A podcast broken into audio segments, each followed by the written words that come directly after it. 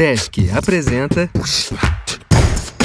Sesc Cultura Convida.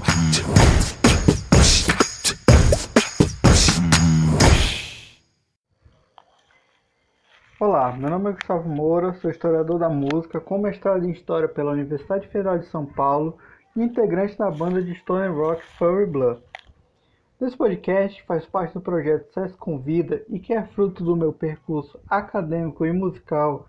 Vamos falar sobre a relação do rock com a indústria fonográfica brasileira no século XX, mostrando como ele conseguiu chegar nas mais diversas regiões com diferentes estratégias. A proposta de um podcast sobre esse tema vem ser observado mudanças nos modos como se produz e se vende para o público a música. Por isso, torna-se importante para todos aqueles que se envolvem com a música, seja fã, pesquisador da temática e o público em geral, percorrer os caminhos feitos pelo rock na indústria fonográfica nacional, buscando com isso fornecer uma introdução ao tema e incentivar novas pesquisas.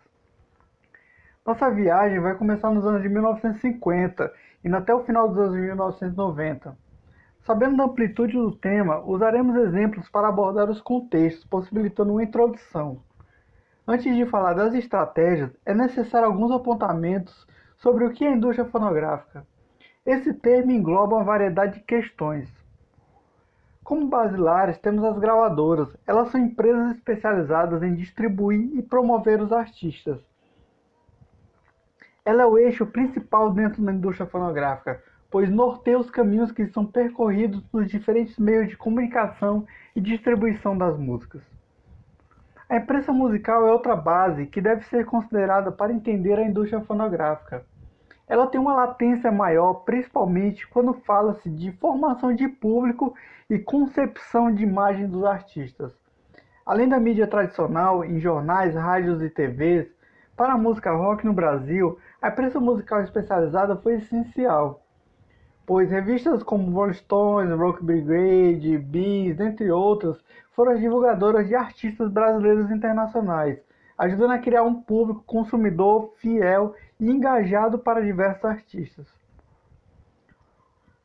Por meio dessas relações gravador-imprensa, temos o merchandising, que ajudou a criar ícones, mitos e referências para além da música Usa-se a imagem do rock e seus artistas para vender produtos dentro e fora das fronteiras da música.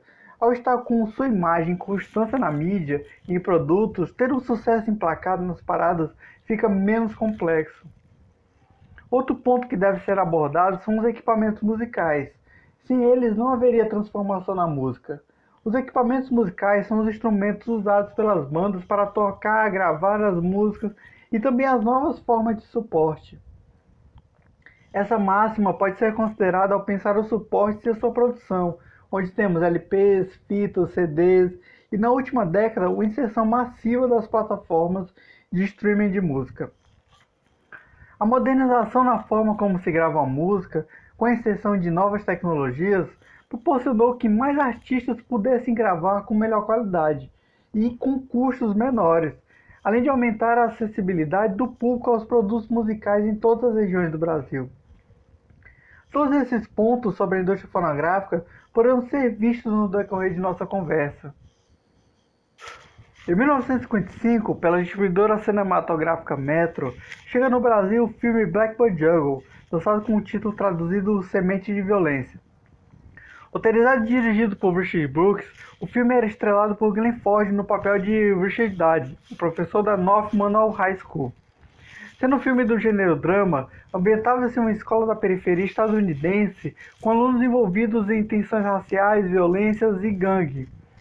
É, apesar de ter sido indicado ao Oscar no ano de 1955, poderia passar despercebido se não fosse em sua trilha sonora uma música chamada Rock Around the Clock, de Bill Haley and His Comets. Esse sucesso trouxe um novo desafio para a indústria da música brasileira. Havia um público para o rock, mas não havia nas gravadoras nacionais artistas do estilo que suprissem essa necessidade. Além disso, importar os discos internacionais exigia custos que ninguém estava disposto a pagar. Temos em 1955, por meio das vozes de duas cantoras que já tinham carreiras no rádio nacional, os primeiros rocks cantados em português. Eram elas Nora Ney e Heleninha Silveira. A primeira, pela gravadora Continental, lançou uma versão da música Rock and Roll the Clock, intitulada Ronda das Horas. A segunda, no mesmo ano, gravou uma versão feita por Júlio Najib da mesma música, usando o mesmo título de Noranei e lançando pela gravadora Odeon. Ao perceber que o rock poderia ganhar destaque para além do sucesso das gravações de versões de músicas que chegavam pelo cinema, existe um movimento das gravadoras em mobilizar seus letristas em tom de composições que se encaixassem no estilo rock. Colocavam jovens para interpretar letras que traziam dramas similares aos da juventude estadunidense, ambientados em território brasileiro. No ano de 1957, começam a surgir os primeiros rocks com selo nacional.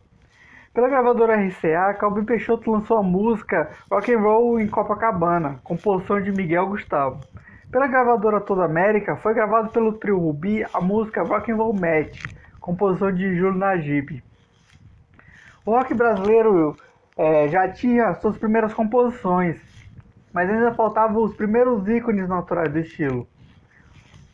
No ano de 1959, surge para o público Celi Campelo, gravando uma versão da, do gravando a versão do letrista Fred Jorge para a música Stupid Cupid de Nil Sedaka, lançado pela gravadora Odeon com o título Estúpido Cupido.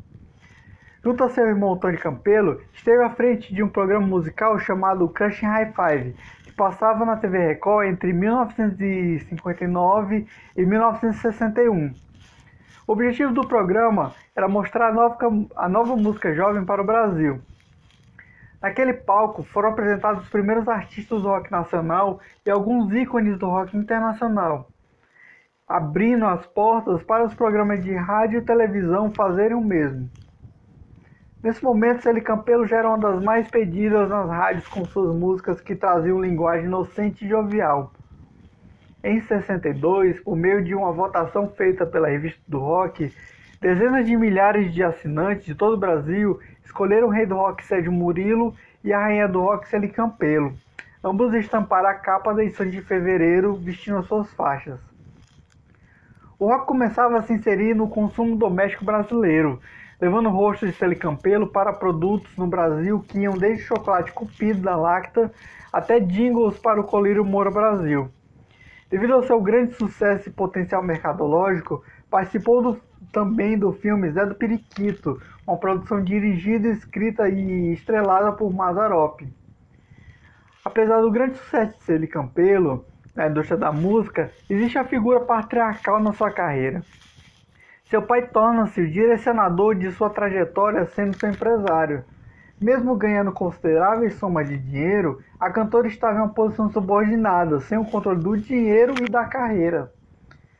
Essa posição patriarcal era explorada positivamente pela mídia, mostrando o espírito de sua época, onde uma mulher não poderia ter controle total de sua vida. Isso fica latente no momento de seu casamento. É, noticiado como um grande evento pelos veículos midiáticos, a cantora tornou-se um modelo para jovens, principalmente pelo fato do abandono de sua carreira de sucesso em prol da função de cuidar de sua família. Em 1963, após a saída de Celi Campelo dos holofotes no ano anterior, teremos o começo da subida ao trono de outro ícone imortalizado pela indústria da música brasileira. Nesse período, o cantor Sérgio Murilo sai da gravadora Columbia, abrindo uma vaga para o novo personagem-chave para entender o rock e a indústria fonográfica nacional. Ele era Roberto Carlos. O rock precisava de um novo rei que representasse a juventude brasileira e servisse como referência de estilo de vida para uma geração. Começa aí a subida de Roberto Carlos ao trono. Naquele período, as gravadoras tinham sempre em seu cast artistas de nível nacional representassem o que era gravador em diversos setores da música. Antes de tornar-se rei, Roberto Carlos cantou em bandas na década de 1950 que apresentavam nas, que apresentavam-se nas boates e bailes, chegando a gravar samba canção. Também se apresentou no Festival da Canção da TV Record em 1967. Mesmo já estando consolidado no nicho da música rock, interpretou a canção Maria Carnaval e Cinzas, pois era considerado o melhor rosto de sua gravadora para esse momento. Isso mostra uma das marcas de sua carreira, ser artista versátil na indústria da música. Seu primeiro sucesso vem em 1963, com a gravação de uma versão escrita pelo seu parceiro musical Erasmo Carlos da música Splish Splash, de Bob Dylan. A figura de Roberto Carlos dá contornos midiáticos mais sólidos para o que seria estabelecido como rock nacional. Apesar do sucesso entre os jovens, ainda havia pouco destaque para o rock nas grandes mídias no início da década. O estilo cresceu seu público exponencialmente entre a geração mais nova. Naquele momento, a bossa nova e a MPB ocupavam os horários nobres da TV. No ano de 1965, estreia na TV Record o programa Jovem Guarda, que durou até o ano de 1968. Esse programa musical ganhou notório destaque na programação, alcançando números de audiência que o colocavam em primeiro lugar no seu horário. Por meio desse programa, estabeleceu-se um conjunto de artistas que a mídia denominaria de Jovem Guarda. Apresentado por Roberto Carlos, Erasmo Carlos e Vanderléa, o programa Jovem Guarda estabelecia os personagens que deveriam ser copiados e idolatrados pelo seu público. Cada apresentador tinha uma identidade construída. Roberto Carlos era um bom rapaz, aquele que, mesmo desejado por todas as mulheres, ainda seria um bom partido, trazendo um misto de sedução e responsabilidade. Erasmo Carlos era o tremendão, contraponto à figura de bom rapaz de Roberto Carlos, encarna uma figura mais agressiva e sedutora, entregue aos prazeres do consumo da juventude. Vanderleia era ternurinha, associada à figura de Celi Campelo, que ainda não havia sido substituída pela indústria musical, Vanderleia traria a inocência e o alinhamento aos padrões morais que eram delimitados para uma mulher jovem na sociedade da época. A indústria fonográfica venderia essas imagens para o público em revistas, filmes, principalmente nas músicas que cada artista gravaria. Era levado via Jovem Guarda moldes fabricados pela indústria cultural estadunidense, com a junção dos padrões morais da sociedade brasileira. Os jovens mensageiros do rock cantavam músicas com temas relacionados ao consumo, por exemplo, carros, festas e também com temáticas sobre amores relacionados à paixão, desilusão e perspectivas platônicas. Esse era um padrão de juventude que não estava diretamente preocupado com a crítica ao sistema, mesmo o Brasil vivendo uma ditadura civil-militar desde 1964. Como principal apresentador, Roberto Carlos, após o fim do programa Jovem Guarda, consolidou sua posição de destaque na indústria fonográfica, ganhando em sua carreira um disco de diamante, um disco de platina duplo, dois de platina e 14 discos de ouro. O nome de Roberto Carlos aparece constantemente na lista dos mais vendidos no Brasil. Segundo as listas feitas por Nelson Oliveira Pesquisa de Mercado, esteve em primeiro lugar entre 1965 e 1999, em 25 anos, sendo unânime em seu primeiro lugar na década de 1960. Em contrapartida, na década de 1960, existe na música personagens que envolviam-se na formulação de questionamentos sobre a realidade brasileira. Como movimento de destaque para essas questões, existe o tropicalismo, colocando como contraponto a Jovem Guarda. Dentre os poetas, artistas plásticos e cantores de MPB, existia a banda Os Mutantes, jovens de São Paulo que na música almejavam a experimentação dentro e fora dos palcos. A banda dos Mutantes e seus membros são considerados ícones do que viria a ser chamado rock experimental brasileiro. Por conta disso, sua participação no tropicalismo, junto a artistas de diversas vertentes, mostra que o uso do rock era um suporte que poderia presentear a juventude com ideias alargadas sobre o que seria a cultura. Os Mutantes ganharam notoriedade no cenário nacional ao subirem no palco do Festival da Canção de, em 1967 para servir como banda de apoio de Gilberto Gil, que interpretou a música Domingo no Parque.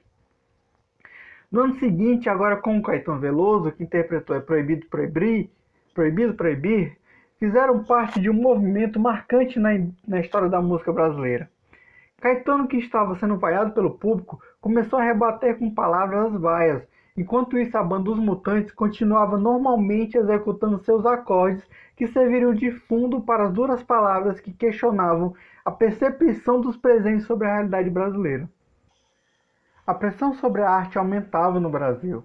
Entra em vigor no ano de 1968 o AI-5 e com isso a perda das liberdades individuais da população.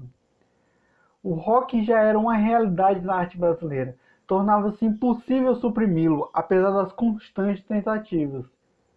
Se fortalece no rock brasileiro um movimento influenciado pelo experimentalismo na música.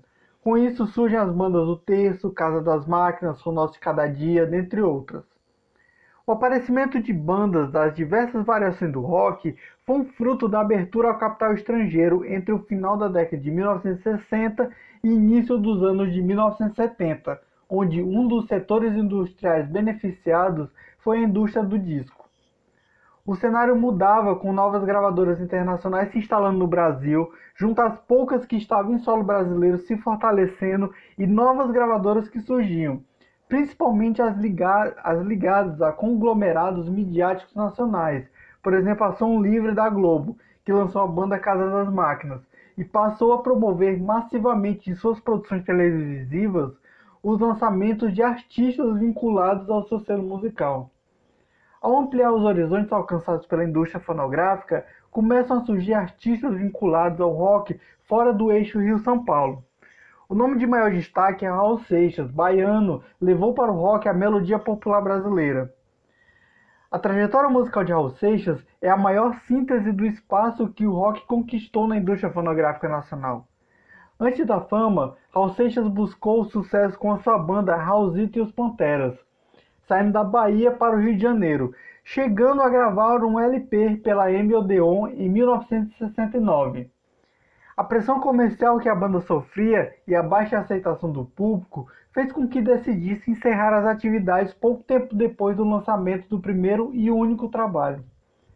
Voltando para a Bahia, Raul Seixas, poucos meses depois, foi convidado para ser produtor na CBS Discos, no Rio de Janeiro, afastando-se dos palcos e estabelecendo-se no estúdio de gravação. Produziu importantes artistas da música popular brasileira, é, Jair Adriane e Diana são exemplos de artistas produzidos por Raul Seixas. Mesmo fora dos palcos, continuava a escrever canções que eram interpretadas pelos artistas que produzia. Apesar do pouco tempo como produtor, lançou em outras vozes mais de 50 canções e como produtor esteve à frente da produção de dezenas de discos. Em 1971, Raul Seixas produziu e idealizou junto a Sérgio Sampaio, Ed Starr e Miriam Batucada a ópera rock Sociedade da Gran Ordem Cavernista apresenta a Sessão das 10, lançada pela CBS. Essa obra mostraria o amplo leque de opções sonoras que Raul Seixas carregava. No ano de 1972, Raul Seixas decide voltar aos palcos e interpretar seu rock baião Let Me Sing, Let Me Sing no sétimo Festival Internacional da Canção do ano de 1972. Esse seria o estopim para sua volta definitiva aos palcos. Toda a experiência adquirida por Al Seixas dentro do estúdio foram essenciais para sua longa trajetória como artista na indústria fonográfica nacional. Mesmo com a crítica social característica de suas músicas e seu temperamento transgressor, se inseriu nos mais diversos espaços que o mercado musical poderia proporcionar. Ao sexto na década de 1970, surge no momento que companhias começaram a se interessar na difusão do rock pelo Brasil, distribuindo nas diversas regiões artistas brasileiros e internacionais.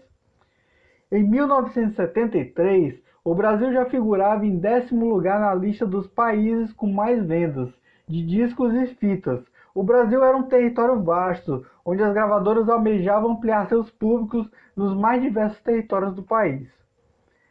Essa entrada e consolidação de um mercado da música no Brasil trouxe consigo, consigo mais catálogo, catálogos estrangeiros, muito cheios de artistas vinculados ao público rock. Com isso, torna-se viável a realização de grandes shows em território brasileiro, Estádio de futebol era o único palco que suportaria o volume do público que aumentava a cada lançamento. Shows internacionais refletiam diretamente no aumento do público consumidor do rock no Brasil. Santana em 1973, Alice Cooper em 1974, Gênesis em 1977 mostraram que o Brasil consolidava-se na rota de turnês de consagrados personagens do estilo. No ano de 1980, a rota de shows internacionais do Brasil está fortalecida. Nessa década, encontram-se grandes nomes do rock internacional, apresentando-se em estádios de futebol. No eixo de São Paulo, temos a banda Queen em 1981, Kiss em 1983 e o Festival Hollywood Rock em 1988, realizado no estádio Cícero Pompeu de Toledo, conhecido como Morumbi, em São Paulo. E os shows da banda Kiss em 83 e Sting em 87 do estádio Jornalista Mário Filho, conhecido como Maracanã, no Rio de Janeiro. A força da indústria fonográfica no Brasil nos anos de 1980 alcançou um recorde registrado no Guinness Book. 188 mil pessoas lotaram o estádio Maracanã para o show de Tina Turner em 1988, transmitindo ao, transmitido ao vivo para todo mundo. Naquele momento foi o maior público pagante em um show musical de artista solo no mundo. Grande marco para o rock nacional é o Festival Rock in Rio de 1985. Organizado por Roberto Medina entre os dias 11 e 20 de janeiro de 85, levou para o público as primeiras apresentações de bandas e artistas consolidados internacionalmente. Essa difusão foi nacional. É, 1 milhão 380 mil pessoas estiveram nos 10 dias de apresentação a TV Globo escalou o galã global Cadu Moliterno para ser apresentador oficial do evento na sua programação. E uma estrutura de show nunca vista na América Latina até aquele momento, passaram pelo palco Queen, ACDC, James Taylor, George Benson, Rob Stewart, Yes, Ozzy Osbourne e Iron Maiden. Também subiu ao palco uma nova geração do rock brasileiro, representada por Paralamas do Sucesso, Blitz, Kid Abelha e Barão Vermelho. O contexto político e cultural é, favoreceu a repercussão do festival. O Brasil vivia o seu processo de redemocratização, que colocaria na presidência um civil, algo que não acontecia há mais de duas décadas. A banda Kid Abelha e os Abóboras Selvagens subiu ao palco no dia 15 de janeiro, anunciados como os artistas do primeiro show da democracia brasileira. Militantes do Movimento Revolucionário 8 de Outubro, o MR8, distribuíram panfletos que mostravam as relações que o rock cultivava com discussões políticas. O público fazia coro com frases contra o candidato Paulo Maluf, do PDS, que representava os militares contra o candidato Tancredo Neves do PMDB. Na música Podia Nascer Feliz, Cazuza, vocalista da banda Barão Vermelho, mudou o final da letra para o, para Prodi, para o Brasil Nascer Feliz. Era a última música apresentada pela banda no show do dia 15 de janeiro de 1985. E ali o Brasil já sabia o resultado da eleição indireta realizada no mesmo dia. Todos comemoravam a vitória de Tancredo Neves, o primeiro presidente civil em mais de duas décadas. Rock in Rio mostrou para o Brasil seu potencial mercadológico. Foi construído no Rio de Janeiro é, exclusivamente para o festival a cidade do rock. Em 250 mil metros quadrados foram colocados dois fast foods, dois shopping centers com 50 lojas, dois centros de atendimento médico, o maior palco do mundo construído até então, além de 5 mil metros de área tudo para atender os quase 1,5 milhões de presentes. Caravanas de todas as regiões do país se dirigiam ao Rio de Janeiro. O valor dos ingressos variava na divisão em três lotes. No primeiro lote, vendido no mês de é, novembro, é, um dia custaria 18 mil cruzeiros. Para os cinco dias, 72 mil cruzeiros. E para os 10 dias, à vista, 125 mil cruzeiros, ou duas vezes 70 mil cruzeiros. É, com a última parcela teria que ser programada para dezembro de 84. No segundo lote, lote, vendido no mês de dezembro, um dia custaria 20 mil cruzeiros, 5 dias 80 mil cruzeiros e 10 dias à vista 140 mil cruzeiros. Para o terceiro e último lote, é, vendido em janeiro, um dia custaria 28 mil cruzeiros, cinco dias 5, 105 mil cruzeiros e 10 dias à vista 185 mil cruzeiros. Olhar, a, olhar com atenção para os valores dos ingressos é algo muito importante para entender qual público era visado pela indústria da música. É, o salário mínimo no Brasil, em 84, era de 166.560 cruzeiros, valor menor do que a compra de ingresso para 10 dias de shows no último lote, ou 10 ingressos individuais no primeiro lote. O Rock in Rio 85 alterou as estruturas mercadológicas a curto prazo em 1985, entre os 50 mais vendidos, existia um número não visto anteriormente de bandas de rock nacionais e internacionais. Atipicamente em terceiro lugar estava a banda alemã Scorpions, em 16º lugar Rod Stewart é, e em 46º lugar os brasileiros do Paralama do Sucesso. Além dos nomes envolvidos no Rock in Rio de 85, eram puxados para a lista outros artistas vinculados ao rock. É, na lista estão a banda RPM, a banda Traje a Rigor, a banda Biquíni Cavadão e Lobão e os Ronaldos, além da banda Rádio Táxi. Alguns artistas e bandas que surgiram naquele momento entre os mais vendidos do Brasil repetiram o sucesso em anos posteriores, mas muitos não tiveram a mesma sorte. Na década de 1990 estão as principais mudanças estruturais relacionadas ao suporte de gravação e divulgação da música no Brasil afetando positivamente o rock de diversas formas. No ano de 1989, começavam a cair as vendas de vinis e fitas e meteoricamente subiu as dos compact discs, ou como conhecemos, CD. Apesar da sobrevivência dos outros tipos de suporte na música, em 1993 o CD dominava completamente o mercado brasileiro. Em 1990, chega ao Brasil a MTV, principal emissora de TV voltada ao público jovem no mundo.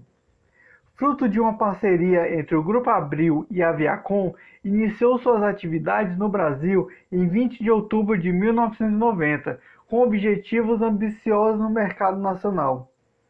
Com grade direcionada para adolescentes e jovens, levou ao ambiente doméstico diversos programas televisivos com clipes de bandas de rock e heavy metal internacionais e nacionais, muitas delas desconhecidas do público brasileiro. Para além do sonoro, possibilitou aos fãs a experiência visual, algo que poucos obtinham em classes menos abastadas. A MTV revolucionou a indústria da música brasileira ao produzir clipes de bandas de rock para os seus programas. Apesar de na década de 1970 a TV Globo ter produzido clipes que foram veiculados no programa Fantástico, não existia muitas produções de qualidade com os músicos de rock. A MTV tirou do underground e colocou no mainstream muitas bandas brasileiras, possibilitando com sua divulgação contratos e turnês internacionais para jovens desconhecidos do grande público. Ações de marketing eram feitas pela MTV em setores de apelo popular no Brasil. Um deles foi o breve período de patrocínio na camisa do time Fluminense em 1997. Esse investimento possibilitou um jogo entre o time carioca e artistas escolhidos pela MTV Brasil para representar o canal. Estava em campo integrantes do Sepultura, do Skank, Barão Vermelho e VJs da emissora. Apesar do placar elástico de 12 a 0 para o Fluminense, arrecadou-se alimentos que foram doados à Fundação Cazuza em prol da campanha pelo Dia Internacional do Combate à AIDS. A década de 1990 também reservou grandes vendas para os lançamentos produzidos pela MTV Brasil. A filial brasileira colocou no formato testado internacionalmente pelo MTV Unplugged alguns dos principais sucessos do rock nacional nos anos de 1980. Nomes consagrados à música popular brasileira e alguns promissores artistas e bandas também estiveram no programa chamado Acústica MTV. O Acústica MTV levou aos palcos e à TV nove apresentações durante a década de 1990 seus shows eram lançados também em CD e VHS, fruto da parceria entre a gravadora e o canal. Na década de 1990, as vendagens dos CDs oriundos do Acústica MTV eram um sucesso. Os com maiores vendagens foram a banda Legião Urbana com seu trabalho lançado pela M em 1992, que já totaliza mais de um milhão de cópias vendidas. Também temos a banda Titãs em 1997 com em torno de 2 milhões de cópias vendidas com seu lançamento pela UIA. Ambos os trabalhos ganharam disco de diamante. É, em 1999, outro lançamento do projeto acústico MTV foi premiado. A banda Paralama do Sucesso, pela gravadora M, recebeu pelo seu trabalho o disco de ouro e platina, alcançando mais de 500 mil cópias, além de ser o vencedor do Grammy Latino de 2000 na categoria Melhor Álbum de Rock Brasileiro. A década de 1990 provou que havia um terreno no mercado fonográfico nacional onde o rock poderia usufruir de grandes realizações. Os anos de 1990 também imortalizou bandas no imaginário musical. Estes usufruíram dos espaços possibilitados pelas mídias dentro e fora do nicho musical. Chegando ao final de nossa viagem, podemos perceber as inúmeras estratégias que a música rock usou para que ainda hoje esteja nas mais diferentes espaços de nossa mídia cotidiana. Espero que o podcast tenha contribuído para que todos que até aqui chegaram possam ampliar seus olhares críticos nesses caminhos do mercado musical brasileiro. Obrigado a todas e todos, se cuidem e nos vemos por aí.